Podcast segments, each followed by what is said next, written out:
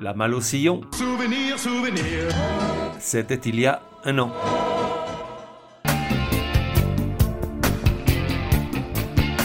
La voix des sillons, numéro 17. Genre, je sais pas quoi te dire, figure-toi, rock probablement, même si c'est pas aussi simple. Époque de 1986 à 1986. De 1 à 10, probabilité que tu connaisses 2. Artiste David and David. En février 2016, une folle rumeur s'est répandue comme une traînée de poudre sur les sites web de musique, essentiellement américains, réjouissant le cœur de millions de fans de David and David incrédules, dont ma pomme. Quelqu'un, dans le secret, vendait la mèche, le duo s'était reformé et venait d'entrer en studio pour enregistrer un nouvel album, Alléluia. Bon d'accord, on n'était pas des millions à trépigner d'impatience, peut-être quelques centaines les bons jours, mais ça n'enlevait rien à la solennité du moment. L'attente prenait enfin fin. Enfin fin. Pensez, un nouvel album de David and David, et on ne parlait pas du cinquième ou du douzième, non non non, trop facile, il s'agissait ni plus ni moins que du second disque du groupe, celui qu'on attendait depuis 30 ans. Rarement album s'était autant fait désirer, les années avaient défilé comme celles de Drogo dans le désert des Tartares, on passait nos journées à regarder fixement au loin, main en haut vent sur les yeux, mais rien ne venait, sa race. À force, on avait abandonné le guet et fait une croix définitive sur la possibilité d'un nouvel album. Fan de pacotille, car finalement si le miracle allait se produire, nous étions comblés, nos voeux étaient enfin exaucés, enfin. Combien de temps dura l'euphorie? Une petite semaine, le temps que la rumeur se dégonfle, car si David et David s'étaient bel et bien séparés juste après leur premier disque, pour des raisons jamais éclaircies, 30 ans plus tard, une reformation n'était pas du tout à l'ordre du jour, alors un second disque.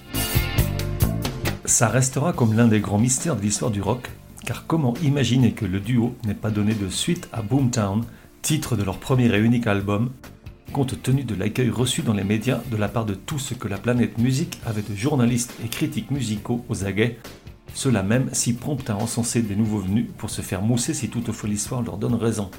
Rarement disque n'a été autant couvert d'éloges enthousiastes et de commentaires dithyrambiques. Certes, les ventes n'ont pas immédiatement suivi, le succès s'est dessiné dans la durée, puisqu'il a fallu attendre 10 ans pour qu'il soit déclaré disque d'or, soit 500 000 exemplaires vendus, dont le mien, que je garde jalousement depuis lors.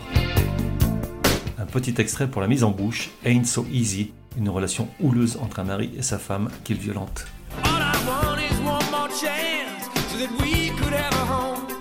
Cause I would not stand a chance if I had to make it on my own. Well, let me kiss your face, to your. I swear that I could make you happy. And you're on my back, forget the past.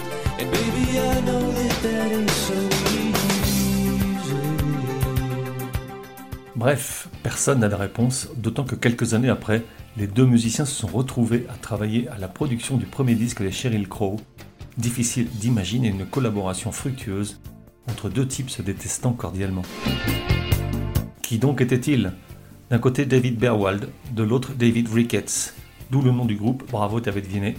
Ils auraient pu choisir de s'appeler Ricketts et Berwald plutôt que David and David, mais ça faisait un peu trop cabinet d'avocat avec vue sur Central Park, secrétaire affriolante, boiserie séculaire et moquette spongieuse, 10 000 dollars d'honoraires de l'heure.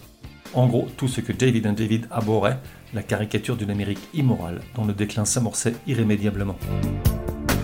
Car au milieu des années 80, des fissures apparaissent grandissantes dans la société américaine. Pour la première fois, la population se pose des questions sur le modèle et commence à douter. L'American Way of Life ne serait-il pas qu'une chimère, une opportunité réservée à quelques happy few qui entretiennent l'illusion que tout est possible Le rêve américain ne serait-il pas plutôt, pour beaucoup, un cauchemar? Et sous le soleil de Los Angeles, ces grandes lettres blanches dressées à flanc de colline ne sont-elles pas une mise en garde contre le risque de tout mélanger fiction et réalité? En neuf chansons acides, caustiques et sépulcrales, David and David dépeint un pays qui vacille, loin de son arrogance habituelle, et donne la voix aux laissés pour compte du système, aux gens qui ont déraillé et qui s'enfoncent, et parle avec une grâce flamboyante des victimes d'un pays qui regarde ailleurs. Second extrait, Swallowed by the Cracks, avalé par les fissures.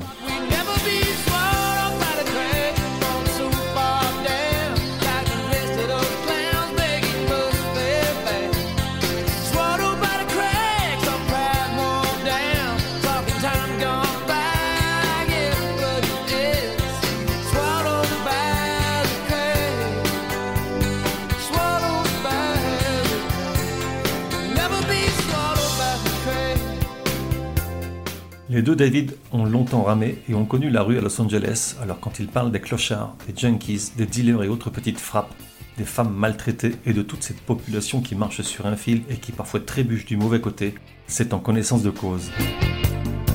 L'album est superbe, il fait partie de ces disques qui ont illuminé les années 80, comme le Soul Mining de The Las Vegas de Cocteau Twins ou Steve McQueen de Prefab Sprout. Troisième extrait, A Rock for the Forgotten sur les illusions perdues.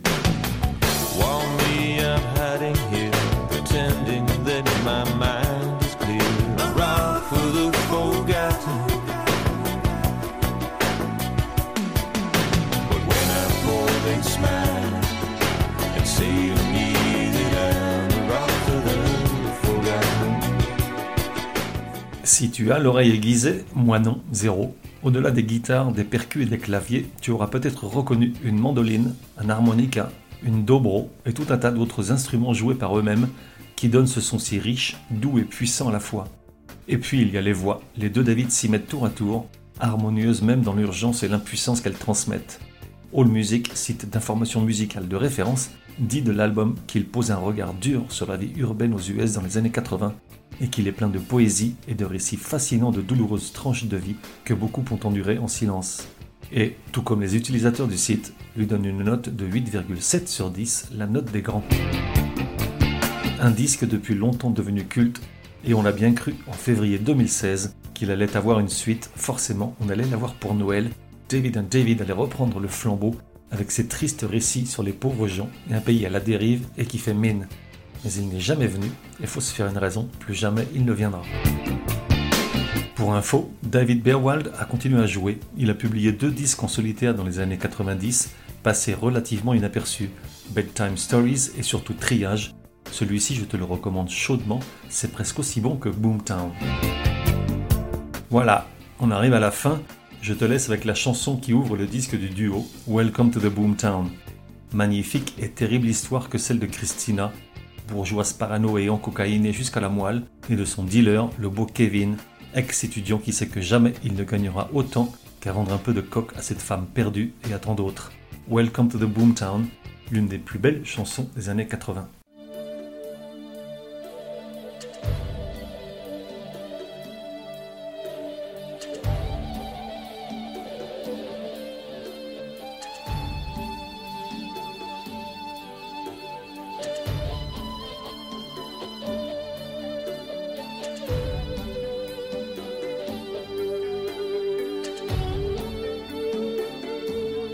On se retrouve dans un prochain numéro de La Voix des Sillons. En attendant, café et à la messe. Miss Christina drives a 944.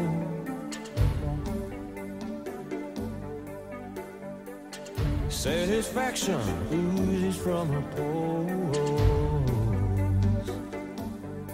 She keeps rings on her finger,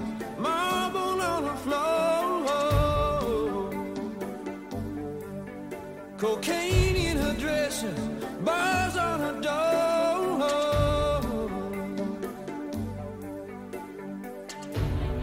She keeps her back against the wall. She keeps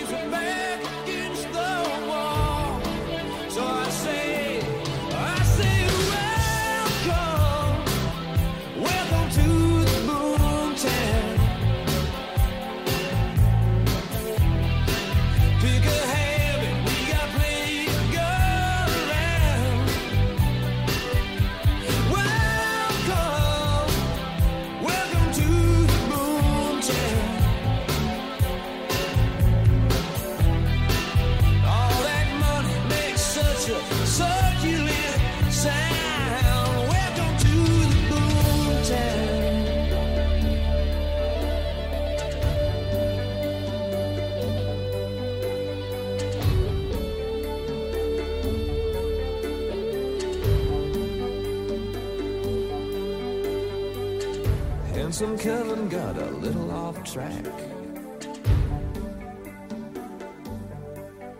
Took a year off from college and he never went back. Now he smokes much too much, got a permanent